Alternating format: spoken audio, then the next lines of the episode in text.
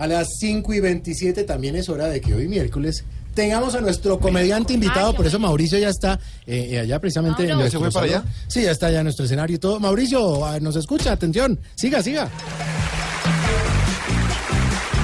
Muchísimas gracias.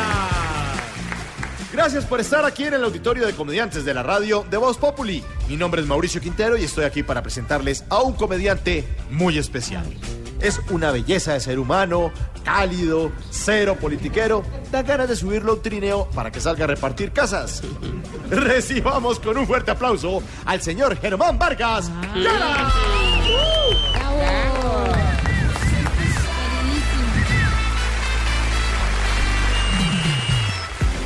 Mire, yo he tenido una característica a lo largo de mi ya extensa carrera pública. Con el crimen no se negocia, al crimen se le enfrenta.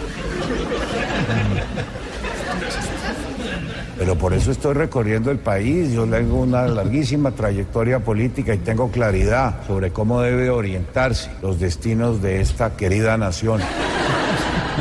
Y aquí yo llevo muchos meses recibiendo agravios de muchos candidatos.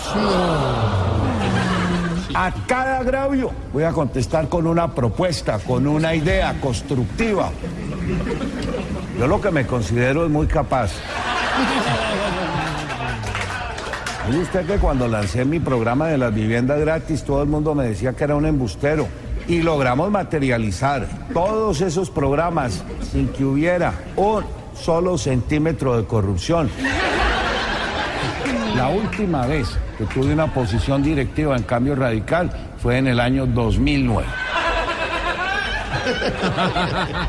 Ese no es mi partido, por eso estoy en un proceso de inscripción por firmas. demasiado chistoso.